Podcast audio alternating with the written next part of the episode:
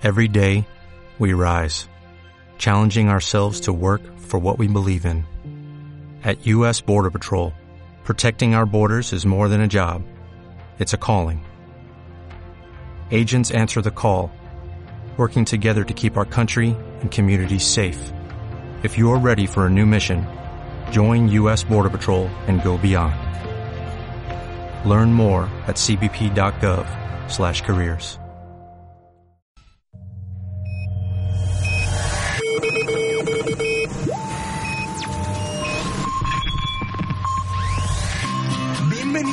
105.9 de FM. Estás escuchando Conexión VM. Comenzamos.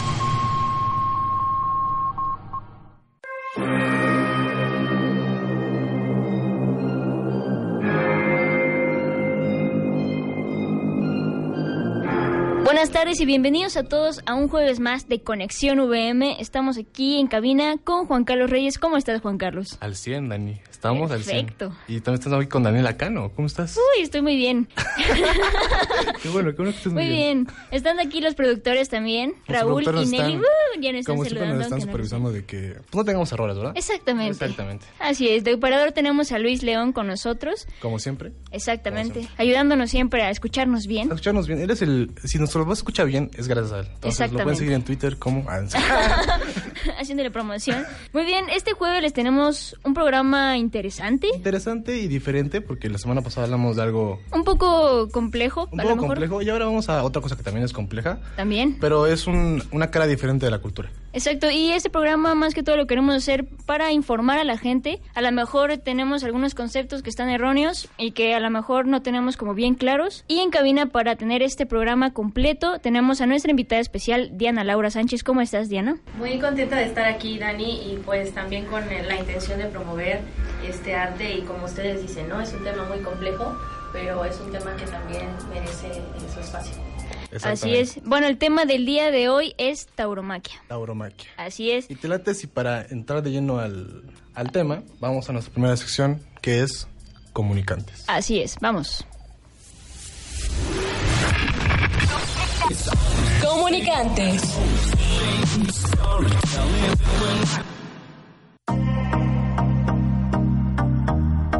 Estamos en la, en la sección de comunicantes y queremos plantearnos principalmente qué es la tauromaquia. Y para eso te queremos hacer la pregunta, queremos extenderte la pregunta, Diana Laura.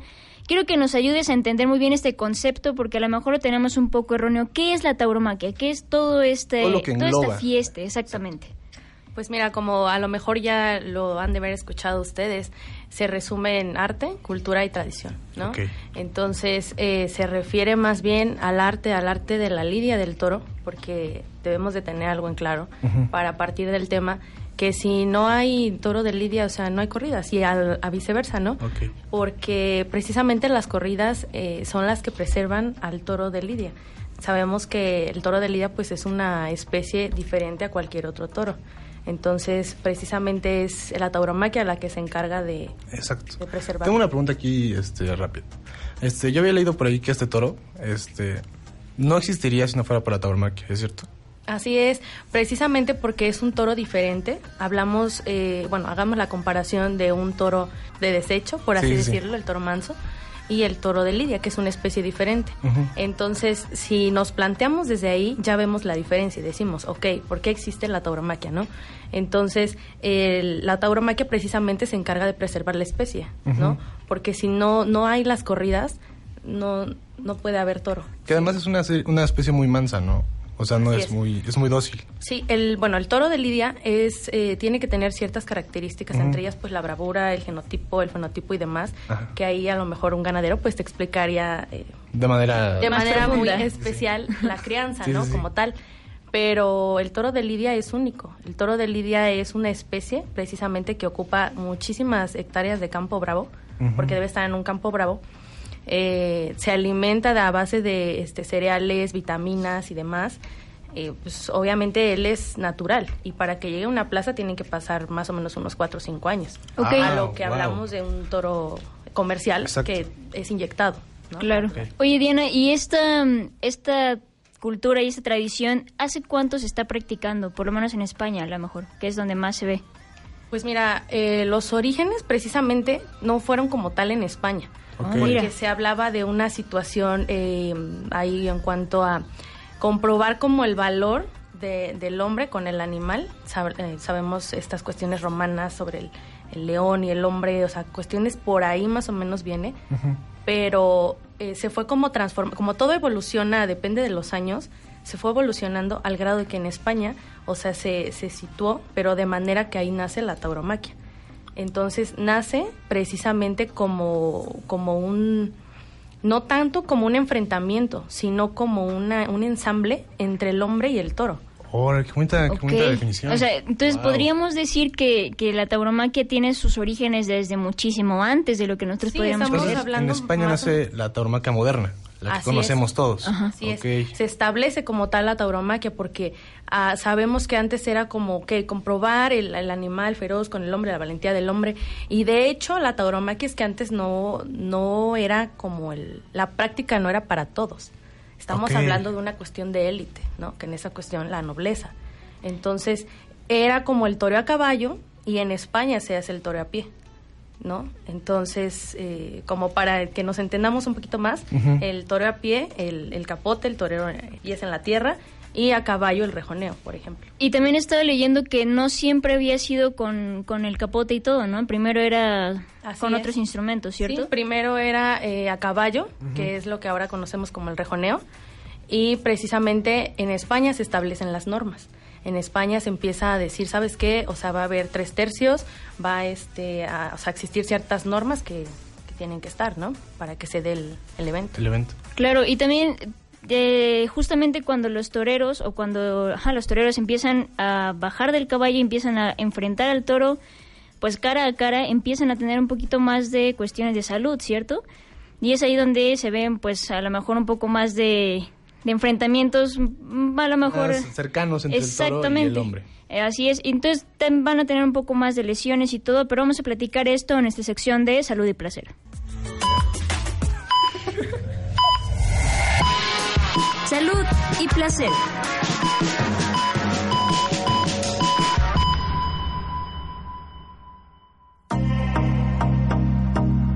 Estamos aquí de regreso en Conexión VM hablando sobre la tauromaquia. Y estamos en nuestra, salud- nuestra sección de salud y placer y vamos a hablar sobre las lesiones más comunes que se puede tener al practicar este, este acto, este deporte. Sí, podríamos llamarle deporte porque el torero tiene una cierta condición física Exacto, para este deporte.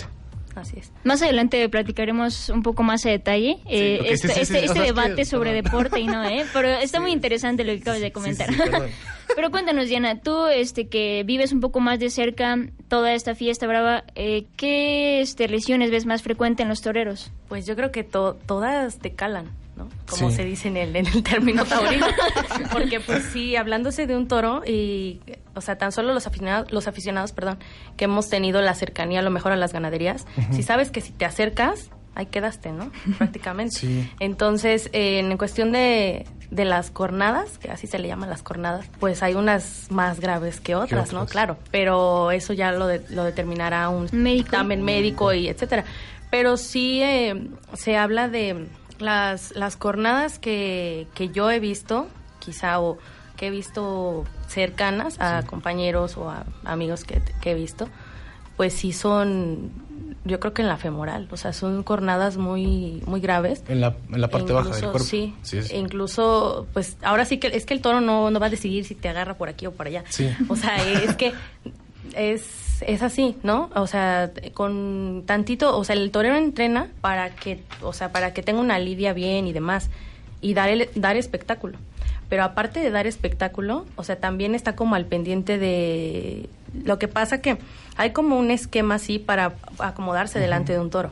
Entonces, tantito un centímetro, un milímetro y te, te roza, o sea, te roza. El toro hay eh, toreros que son tan arriesgados, tienen un toro tan de valentía sí. que sí, o sea, te, te roza y te lleva por ahí. O sea, un Wow. milímetro a veces te puede salvar, ¿no? Fíjate Entonces, que sí. investigando un poco sobre esto de, de las lesiones, he escuchado por ahí que los toreros tienen tres fases de entrenamiento, ¿no? Porque tienen un entrenamiento para poder hacer esto. Que era una que es artística, una que es técnica y una que es física. Entonces yo supongo que eso de cómo acomodarte frente a un toro es la técnica. Así es. ¿Y cómo es la parte artística? Pues mira, la parte, eh, lo que varía del toreo, porque mucha gente a lo mejor dice, es que siempre es lo mismo, ¿no? O sea, siempre es lo mismo. No, es que todos los toreros le aplican de una manera diferente. Todos tienen un arte diferente. Todos, eh, por ejemplo, hablando de algún pase con capote, una chicolina no es la misma de José Tomás que de Sebastián Castela, por ejemplo. ¿no? Cada quien tiene su Entonces, sí, tienen ahí la parte artística, es la manera en la que el torero proyecta con, con el capote y con el cuerpo también, porque Órale. también expresa así, de esa manera. Está, o sea, realmente es Y también mental, ¿eh? Porque Sí. mental también un torero para que llegue, o sea, por ejemplo, los elementos de un torero que tiene su cuadrilla, su gente que le trabaja en la corrida, pero tiene un psicólogo, un nutriólogo, una persona, un, entren- eh, un entrenador Wow, físico. tiene un psicólogo. Entonces, este, tienen esta el- cuestión de, sí, porque a veces llega, o sea, un torero, por ejemplo, no puede llegar pensando si en su casa, si su pareja, si esto, si el otro. O sea, Entonces, tiene que centrado en lo que Llegan va a hacer. en cero, así te lo digo, Sí, llegan en cero. sí. Entonces la mente está en cero y así es como, como funciona la cuestión. Wow. Ok, pues eso está muy interesante, la verdad. Estamos interesante aprendiendo demasiado sobre este tema. Y wow. Pero vamos a un pequeño corte en Conexión VM y regresamos con un poco más de tauromaquia. Sigue con nosotros aquí en Conexión VM. Regresamos. Seguimos con más en Conexión VM. Continuamos.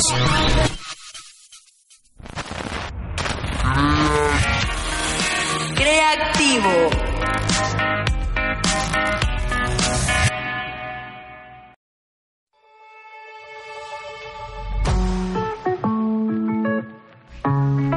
De regreso en Conexión VM con nuestro tema del día que es tauromaquia. Pero antes que todo queremos decirles, nuestros teléfonos en cabina, pues tienen alguna pregunta, tienen algún comentario. que hacernos por ahí. Exactamente, por favor, márquenos al 273-7716 o al 273-7717. También nos pueden estar siguiendo en nuestra transmisión de Facebook Live. Nuestro Facebook es Conexión VM o nos pueden seguir en Twitter como VM-conexión o en Instagram como arroba conexión-VM. Wow, cuántas redes, Daniela. Tenemos demasiadas redes Por sociales. favor, véanos, véanos en el, en el live. Ahí eh, pueden comentar, decirnos qué onda. mi cómo la amigo está pasando. guapo, está guapo mi amigo. Estoy guapo, me pueden ver por ahí.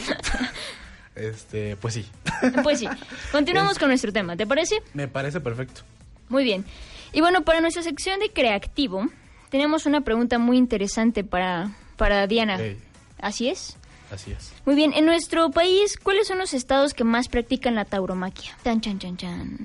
Pues yo creo que tengo la fortuna de decir que el estado de Tlaxcala, porque pues es una tierra ganadera, así que ahí tenemos todo tipo de ganado que puedan pueden darse un tour por ahí.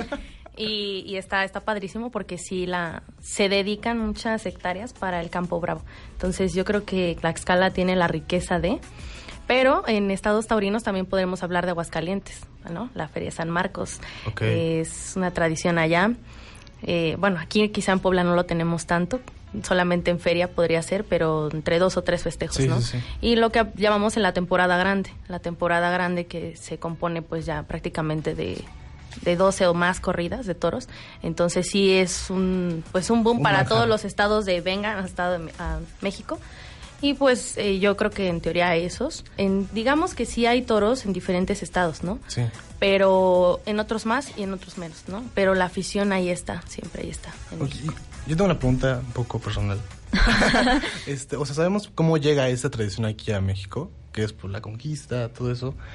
¿Y cómo se empieza a, a tomar esto en México? No sé si tengas por ahí el dato. Como dicen, tomamos la tradición de, Sí. pero en México es como un tanto complejo hablar de en sí en México, Ajá. porque sabemos que por los La historia está las cuestiones estas animalistas, por así decirlo, que bueno, ese es un punto aparte que también me gustaría tocar. Eh, pero sí, eh, cómo llega es es parte de la fusión, o sea, es que, por ejemplo, en, en México se, empie- se empieza a crear el toro de Lidia y se empieza a, a conservar la especie y entonces dices, pues tienes que hacer, eh, tienes que hacer corridas porque si no el ganado, Sí, ¿cómo no? sí. Es lo mismo que pasa, por ejemplo, en, en países donde, en donde no hay toro, pues no hay corridas, ¿no?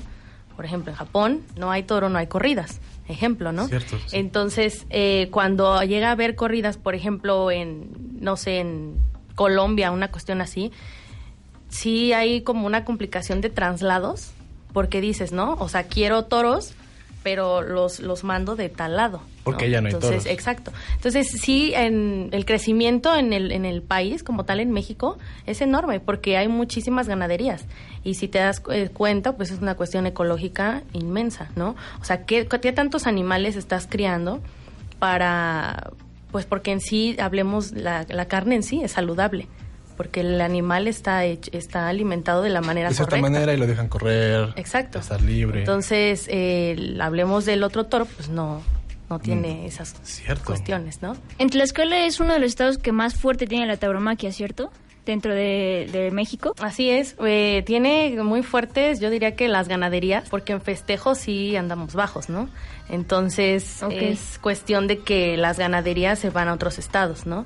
Por ejemplo, hablemos de Rancho Seco, no sé, hablemos de, de ganaderías de ahí del Grullo, este, no sé, de Aro, son ganados que muy reconocidos en el estado y pues sí, que, que también sea- tienen que ir a otros estados. Ok, entonces Tlaxcala digamos que es el proveedor del ganado y ya de ahí se, se distribuye a otros estados que sí se festejan o se hace la fiesta, ¿cierto? Así es, sí, en parte. Ok, eso está, eso es un dato interesante. También tenía que Guanajuato, Zacatecas y Querétaro es uno de los que también están festejando mucho la, la fiesta, ¿es Así cierto? es.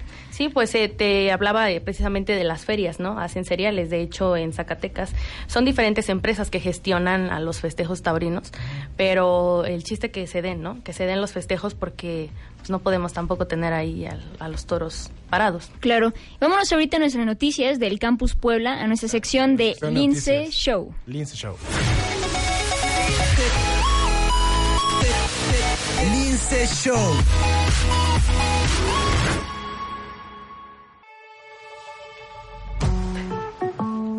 Hola, ¿qué tal? Seguimos aquí en Conexión VM y estamos en nuestra sección de noticias aquí sobre el campus, pero hoy tenemos una, algo especial para ustedes. Tenemos una entrevista con Eliud y Jessica, integrantes, nuevos integrantes de Conexión VM. ¿Cómo están? Hola, muy bien. Buenas tardes, estamos bien. ¿Cómo están? ¿Cómo te las damos? Muy bien. Muy bien. Ok. Disfrutando de la entrevista.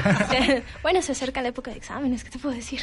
Exacto, ya vienen los exámenes primer, Ah. primer semestre Sí, para ustedes. Bueno, de exámenes, se viene el estrés, se viene toda la responsabilidad. La Exacto. beca, la beca. la beca. la quiero ¿Qué tal lo están sintiendo, eh? Pues, ¿qué te diré? ya no quiero. Muy bien, ambos están este, integrándose al equipo de Conexión VM. ¿Cómo se, han, ¿Cómo se han estado sintiendo en este equipo? ¿Cómo se han estado sintiendo en la universidad? ¿Esa nueva experiencia? ¿Qué nos cuentan sobre esto? Pues bien, nos hemos, senti- nos hemos sentido incluidos en todos los proyectos que se han desarrollado y pues nos sentimos como peces en el agua, ¿no? Con algo nuevo, pero vaya, me gusta pero me asusta, ¿no? Wow, Como la gran, gran dicho, gran dicho, gran dicho. Pues yo ya tengo como tres años de por sí en VM, entonces ya no es como tan nuevo el ambiente, pero siempre es nuevo empezar una nueva etapa, como es la universidad, y sí se está sintiendo el cambio de tareas, O sea, trabajos y la, demás. la preparatoria en VM también. La preparatoria en VM, pero otro campus. Ah, Ah, ok. ¿En qué campus estabas antes? Campus Cuernavaca. Ah, está muy Por bien. allá en Morelos. ¿Y qué tal el cambio? que el- Así como de ciudad y todo, ¿sí te sentiste un poco diferente o Pues más sí, menos? la gente, la gente es diferente, empezando por ahí. Se siente el ambiente diferente, la ciudad, el clima, está más fresquito y rico. Ahí hace mucho calor a veces. Claro, Puebla es genial. Puebla, Puebla es bonito. todos los poblanos. Muy Tiene bien. lo suyo. tiene lo suyo, tiene lo suyo. Y bueno, aquí entramos un poco al tema. ¿Qué opinan de la tauromaquia? Ustedes que están aquí escuchando todo lo que estamos diciendo. Mm, Pues bueno, en mi opinión, nunca he sido un fan de la fiesta brava y realmente siempre he estado en desacuerdo. Se me hace algo cruel con los toros y yo realmente no le veo la parte del arte. ¿no? Muchas personas lo disfrutan, pero en lo personal yo no lo disfruto. ¿Y sabías algunas cuestiones de lo que estamos platicando de la historia y todo esto? No, de hecho me veo enterando de muchas cosas, muchas cosas nuevas y interesantes que no- me cuenta aquí. Sí, yo también estaba escuchando y hay varias cosas que, bueno, atrás de lo que es la tauromaquia que no te dicen, que no te cuentan. Muy interesantes, aunque, bueno, en lo personal no soy tan fan del... Claro, sí, es, es- bueno, también nosotros con la investigación estábamos platicando fuera de, del aire, eh, Juan Carlos y yo, también estábamos súper impresionados sobre todas las cuestiones que tienen que ver con la tauromaquia, todo lo que hay detrás de, que, de lo que se ve, todo, bueno, que no se ve más bien. Ya dentro de la fiesta y lo que sigue después de la fiesta, ¿no? Es un proceso bastante complejo. ¿Y ustedes qué piensan sobre esto, de lo que han estado platicando? Pues bueno, son datos interesantes. Por ejemplo, yo no sabía que Tlaxcala era uno de los más, de los exponentes más grandes de aquí de, de México, ¿no? Y pues no sabía, por ejemplo, que también en otros países no se llevaba a cabo la tauromaquia porque no había toros. Yo pensaba que En sí se llevaba, los o sea, que sí se llevaba. Por igual. todos, ¿no? O sea, es interesante Datos también saber que se aprenden. lo, lo que hay detrás de las cortinas de la fiesta brava. Sí, es bastante complejo. Y bueno, chicos, ¿quieren da- mandar algún comentario? Bueno, algún saludo para Saludos, alguien los saludos afuera. son buenos. Los saludos son buenos. Saludos, No. compañeritos, amigos, todos. A todos los de la universidad que los escuchan. Perfecto, muy bien. Pues vámonos a nuestra sección de deportero.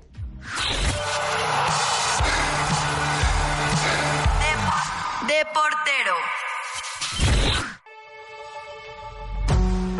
Muy bien, y continuamos con este tema y entrando justamente a lo que estamos platicando en el primer bloque sobre si la Eh, tauromaquia eh. es o no es Se nos deporte. salió, les quemamos un spoiler.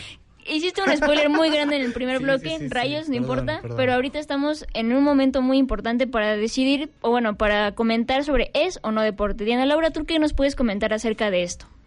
Pues mira, yo creo que como tal la tauromaquia, deporte, es que no, no lo podríamos definir como tal, ¿no?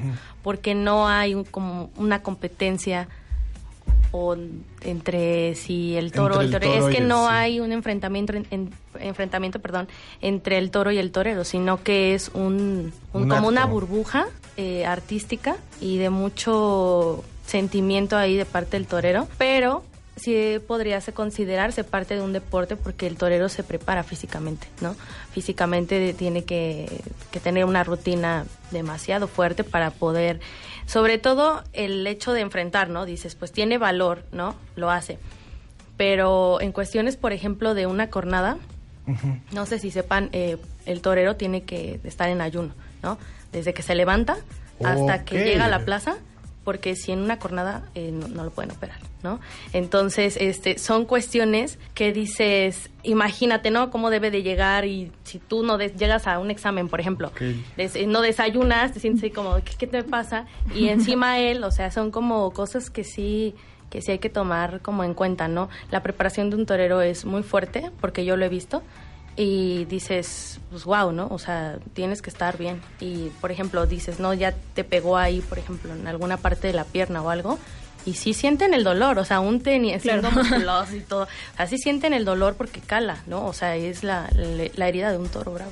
Hay una, una cuestión muy importante. Para definir a un deporte como deporte hay cuatro puntos importantes, ¿no? Que ¿Cuáles es la, la actividad física, Ok. la competencia, la organización y la finalidad que tiene este, esta actividad. Y justamente lo estabas comentando ahorita, Diana, realmente dentro de la fiesta no hay una competencia como tal, porque sí tienes, hay un enfrentamiento con el toro, pero no hay una este, competencia directa enfrente, bueno, Ajá, contra no el como, animal, o como con otros toreros. O sea, por ejemplo, tú puedes decir, yo en el fútbol, pues mi competencia directa es el otro equipo, ¿no? O en fútbol americano, igual otro equipo, o cosas por el estilo. Entonces no podemos decir que hay una competencia directa con, con el toro o con otros otros toreros. toreros. Así es. Pero ¿qué te parece? si Vamos un pequeño corte y regresamos con este tema y con este debate de deporte. Late. Muy bien. Sigue con nosotros aquí en Conexión VM. Regresamos. Y seguimos con más en Conexión VM. Continuamos.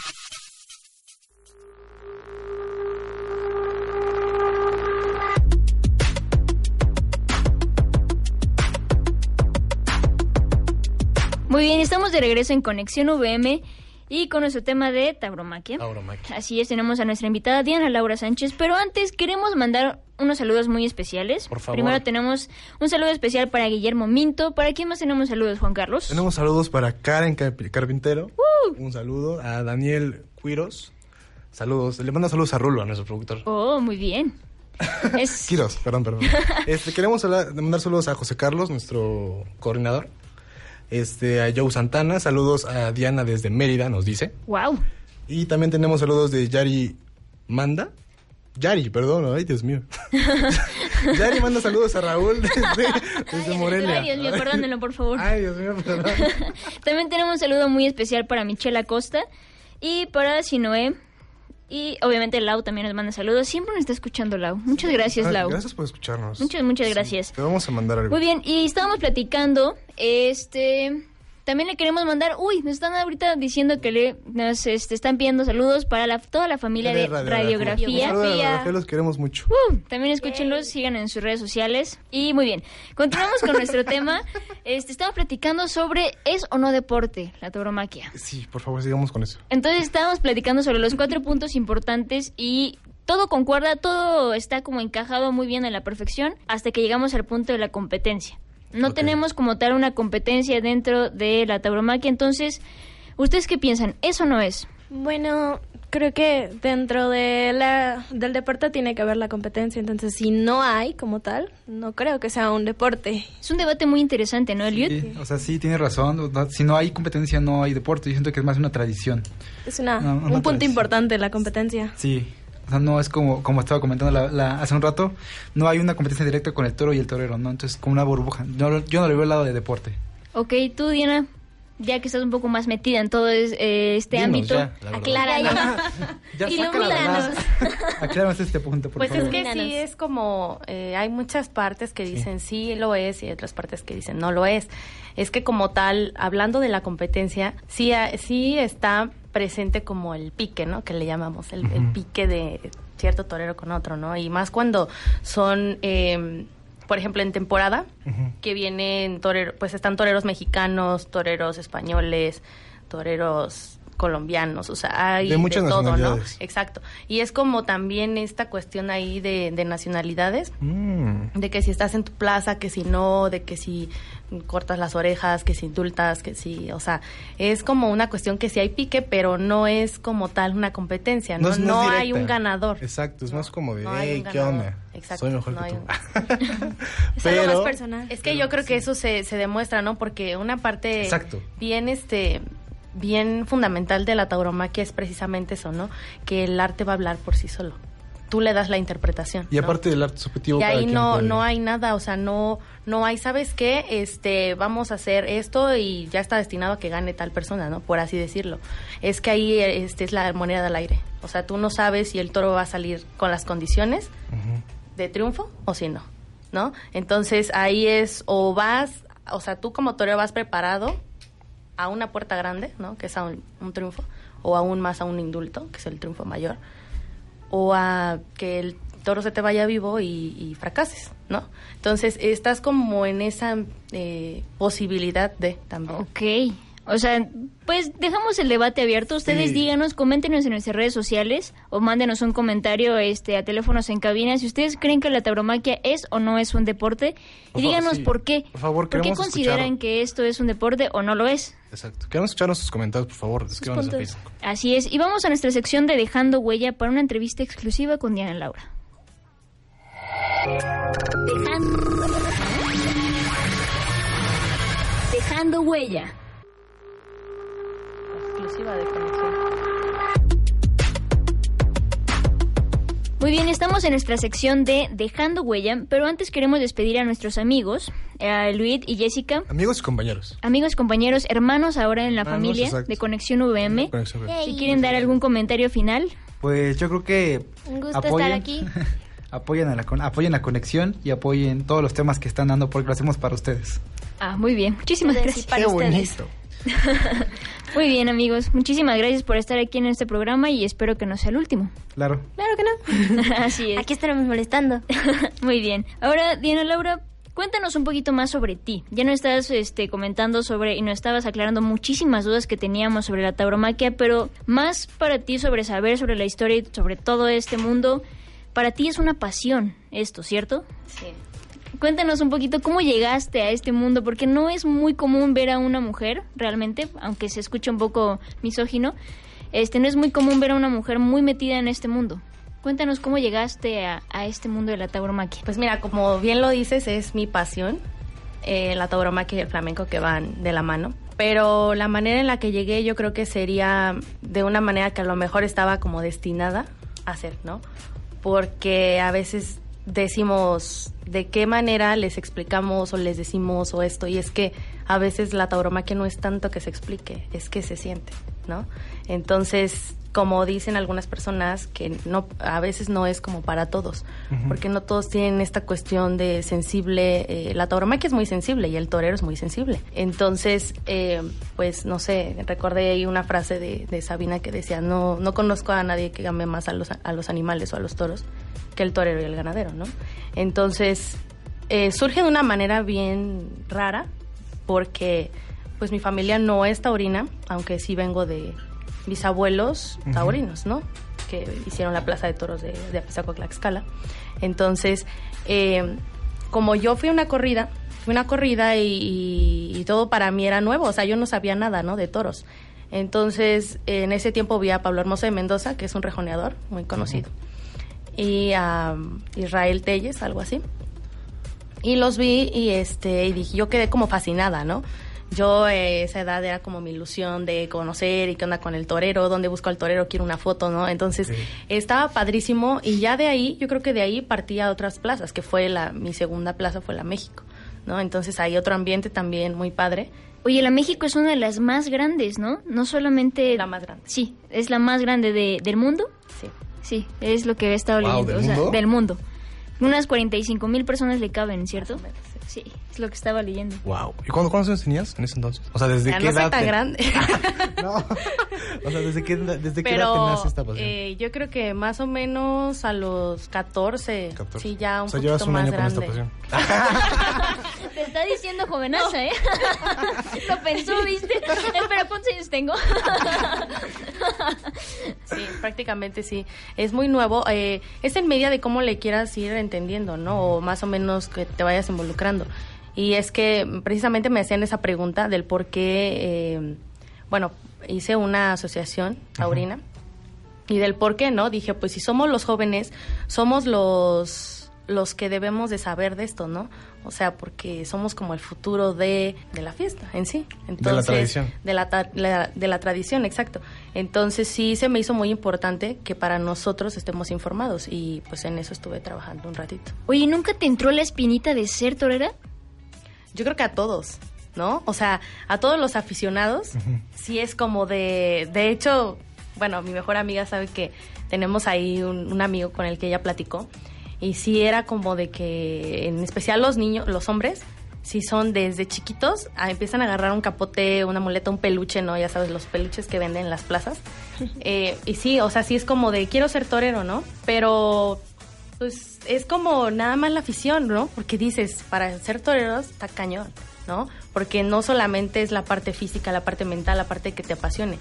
Es que, como dicen, no, no solamente es que te apasione, son las oportunidades que Exacto. se te den y que el medio también, como cualquier otro, es muy complejo.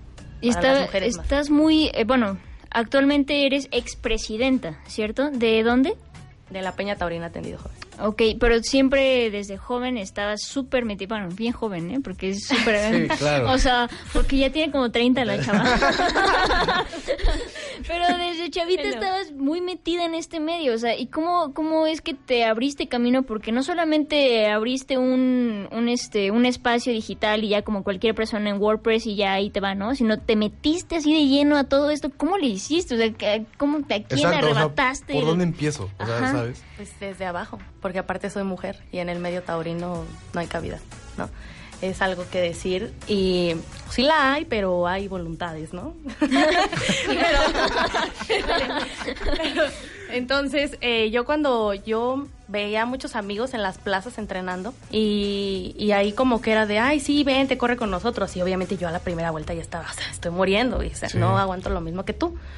Pero eh, después, pues, me fui abriendo camino desde abajo, literal. O sea, desde abajo me encontraba a lo mejor, este, literal, era de, en esta cuestión de redes sociales, era de aviéntate a enviarle un mensaje a tal torero y con la cuestión de que ni lo vea o que te dejen visto, ¿no? Porque ¿quién eres? O sea, ok, eres Diana Laura Sánchez y es de Te Tendió Joven. Pero hay miles más de peñas que tienen otro tipo de estructuras, son más importantes y cuestiones así. Entonces armé un equipo de gente aficionada y les dije, vamos, ¿no? O sea, vamos con esto y este, adelante. Y así fue como despegaste. Está súper interesante, pero tenemos que irnos a un corte súper rápido. Vamos a regresar contigo, Diana Laura, pero vamos a un pequeño corte en Conexión VM. Sigue con nosotros aquí en Conexión VM. Regresamos. Y seguimos con más en Conexión VM. Continuamos.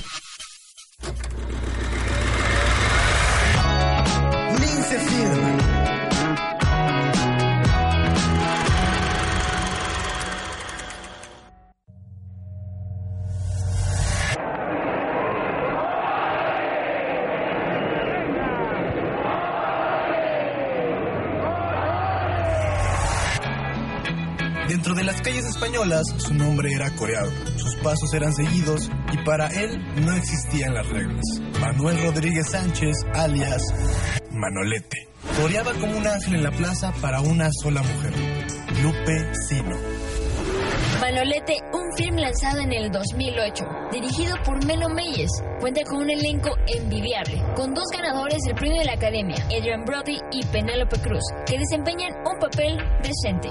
El film es pasional. Te transporta no solo a la época, te adentra a la apasionada relación entre Manuel Rodríguez y Lupe Sino, que rompió con más de una regla y que atrajo más de una desgracia. Aunque este film no es una revelación para el mundo del cine, ni una aportación que marcará la historia, es un acercamiento interesante a lo que fue la vida del torero Manuel Rodríguez Sánchez, o como era conocido, Manolete. Si te gustó esta recomendación, recuerda que puedes comentar en nuestras redes sociales qué te pareció. Mi nombre es Carlos Reyes. Y mi nombre es Daniela Cano. No te despegues que continuamos en Conexión VM.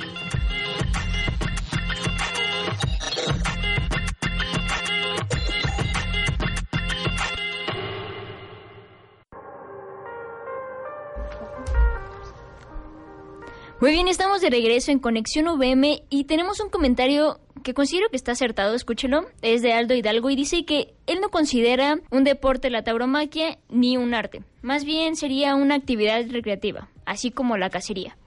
¿Ustedes qué creen? Es un punto de vista interesante, también es debatible, Sí, es fuerte. es fuerte, Es fuerte. es, fuerte, es interesante.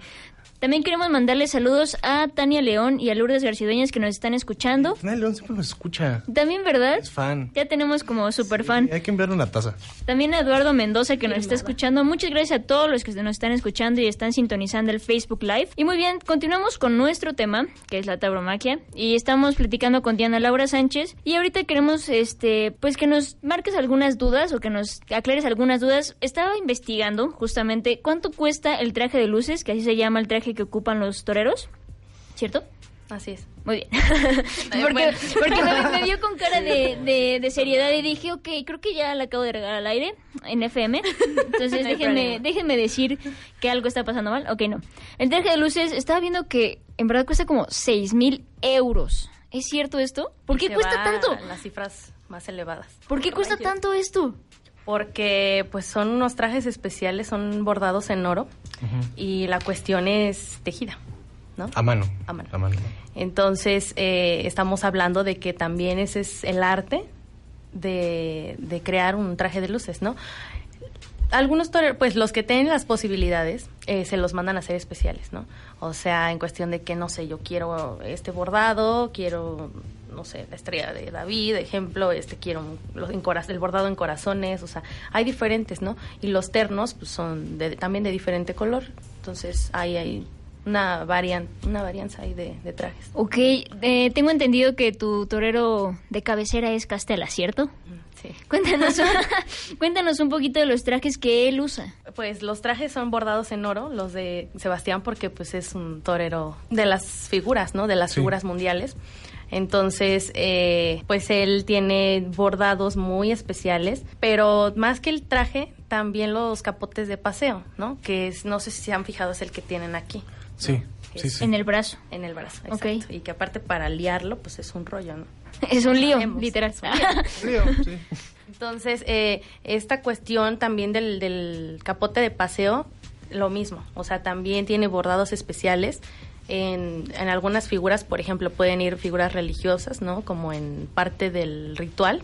Ok. Eh, también pueden ir unos bordados, este, el traje en sí, el traje de luces puede ir bordado en corazones o dependiendo, ¿no? O sea, ya es el gusto del torero. Hay toreros que sí son como muy de, quiero este esto en especial eh, y eso es lo que ponen, ¿no? Es lo que plasman. Pero también hay que tener buen capital, ¿no? Para hacerlo. Me imagino, Eh. imagina, ahí empeñas tu casa, ¿no? Ahí te va mi casa por un Eh, trajecito. no haría eso, pero... Sí, y, eh, y bueno, y es que también entrando al tema del traje, es también una cuestión de, de manías, ¿no? O sea, de la superstición de que si con este me lo puse en Madrid y con este triunfé, y si con este me fue horrible, entonces si me lo pongo me va a ir otra vez. Entonces, esa, de hecho, eso sí le aplicó al Juli, al Juli que es un torero español.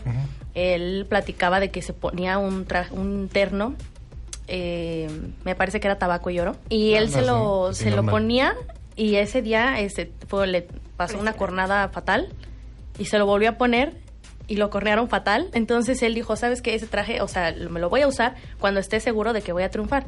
Entonces voy a romper como ese esquema de decir pura cornada con este traje y se lo puso y triunfó, ¿no? Entonces sí es como una cuestión ahí de que si con este me fue bien, que si con este triunfé y sí también. O sea, son muy sentimentales. Sí, demasiado. Wow.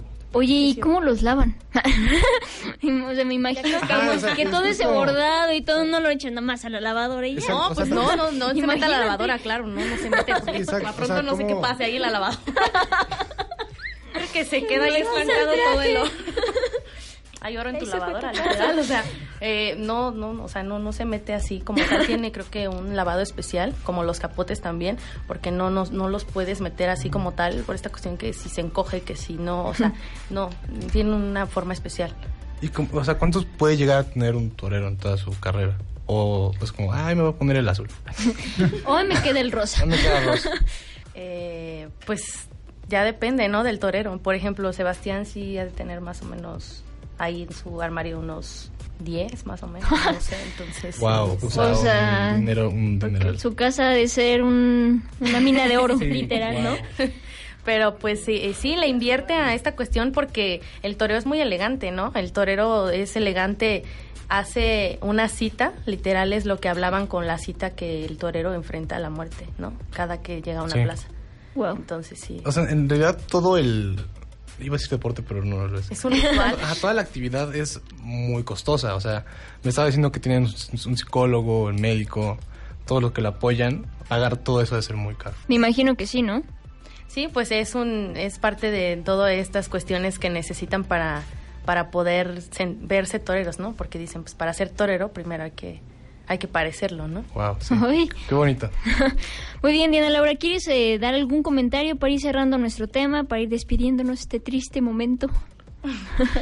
Pues nada más que muchísimas gracias por el espacio que le dieron a la tauromaquia, creo que es importante, porque nosotros estamos, bueno, sí llegamos a estar muy desorientados en cuanto al tema, porque a nosotros como taurinos nos hace falta, ¿no? Eh, dar como Difusión. difusión y estas esas cuestiones, cosas. exacto, que se sepan esas cosas y este, bueno, también que sigan un nuevo proyecto que estoy haciendo una revista en la que vamos a involucrar precisamente a la juventud, que en sí va a todas las edades, pero va hacia todos y que la sigan. Muy Por bien, favor. ¿gustas mandar algún saludo en especial a alguien fuera de esta cabina? Pues bueno, saludar a los amigos taurinos que me están escuchando, a mi equipo que ahorita está eh, es con el que voy a hacer la revista y a algunos ganaderos también con los que tengo amistad. Muy bien, pues los últimos saludos de este programa serían para Calista, para Rico, que también están escuchando y están sintonizando el programa, pero hasta ahorita les pudimos dar el saludito. Y pues también Ah, eh, tenemos tenemos un mensaje muy importante mensaje de los importante. productores. Exacto. Estén al pendiente de Conexión Extra. ¿Qué es Conexión Extra, Daniel? ¿Qué es Conexión Extra, Juan Carlos? Bueno, vamos a tener un espacio muy importante y una apertura para todos ustedes. Justamente pues, estos temas que a lo mejor se extienden demasiado, que son muy complejos y que no tenemos tiempo en una hora de explicarles o de platicar con los invitados, pues tenemos este espacio nuevo en YouTube que les vamos a estar compartiendo en nuestras redes sociales. Justamente vamos a estrenarlo con Diana Laura Sánchez, que vamos a estarle dando una entrevista un poco más amplia. Amplia, más extensa. Exactamente, para que todo el mundo pueda conocer más sobre este tema y nos podamos, pues, este, culturizar un poquito más, Un ¿no? poquito sobre más de lo esta. que ya están Exactamente. al, al tanto. Así es. Exactamente. ¿Quieres mandar algún saludo, Juan Carlos? Este, claro, eh, que no. ¿Tú quieres mandar un saludo? Yo quiero mandar un saludo a Avi Sánchez, por favor. Que siempre nos está escuchando Que también. siempre nos escuchando como cada jueves. Y pues ha es- llegado este momento. nos Este triste momento para todos. Así es, queremos mandarle un saludo importante a Luis León, que siempre está atrás de los controles. A Luis León, Así que trae es. un chaleco magnífico el día de hoy. siempre su chalequito lo envidio. Exactamente. Así es, amigos, pues que tengan un buen día y la pasen muy bien. Sigan sintonizando a Puebla FM. Nos vemos.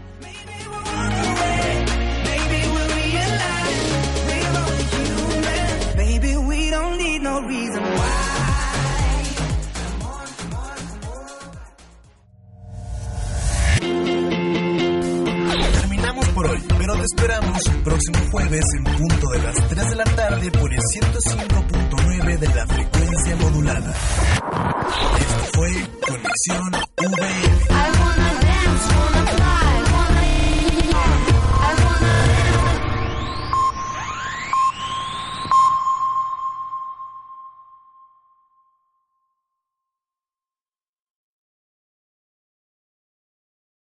Como nuevo cliente de Western Union, puedes disfrutar de una tarifa de envío de 0 dólares en tu primera transferencia internacional de dinero en línea. Envía dinero a los tuyos en casa de manera rápida, fácil y conveniente. Visita westernunion.com o descarga nuestra app hoy mismo y tu primera tarifa de envío corre por nuestra cuenta. Aplican ganancias por cambio de moneda. No disponible para tarjetas de crédito y envíos a Cuba. Servicios proporcionados por Western Union Financial Services Inc. NMLS 906983 o Western Union International Services LLS NMLS 906985.